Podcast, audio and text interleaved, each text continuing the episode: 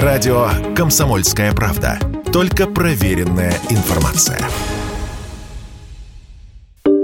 Подразделение, в котором служил младший сержант Николай Пасенко, выдвинулось в район выполнения боевой задачи. Группа попала в засаду. Под сильнейшим огнем противника Николай начал вести ответный огонь. О том, что случилось дальше, он рассказал журналистам.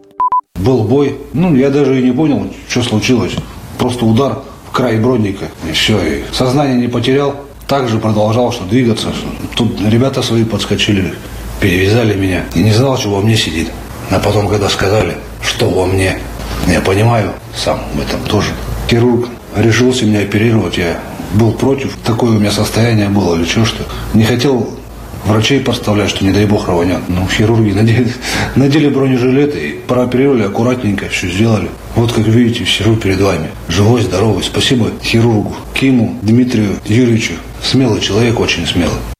Во время операции выяснилось, что у позвоночника с аортой и нижней полой вены рядом с сердцем остался не разорвавшийся снаряд. Он пробил ребра и легкие, но из тела не вышел. Выяснилось, что граната это из подствольного гранатомета ВОК-17. Она несет в себе 36 граммов гексогена, который при взрыве может нанести урон осколками в радиусе 7 метров. Можно сказать, что Николаю Пасенко первый раз повезло, когда в него фактически выстрелили в упор из подствольника, и контактный взрыватель гранаты не встретил большого сопротивления. Граната просто не взорвалась. Повезло и во второй раз, когда граната не повредила сердце и не вызвала сильного внутреннего кровотечения во время транспортировки в тыл. Но вздохнули все только когда боеприпасы извлекли из тела военнослужащего, рассказал Юрий Ким, хирург, который руководил операцией были предупреждены о том, что есть риск детонации боеприпаса, но никто не отказался. Но все шли на осознанный риск, понимали. Когда боеприпас оказался в ведре с песком,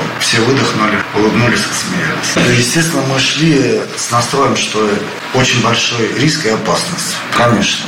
Не, не каждый день не достаешь гранату или взрыватель э, из человека. Причем в таком месте, что движение вправо, движение влево может просто привести к смерти пациента.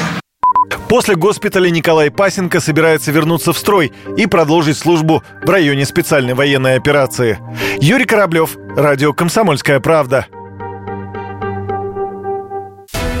Радио «Комсомольская правда». Никаких фейков, только правда.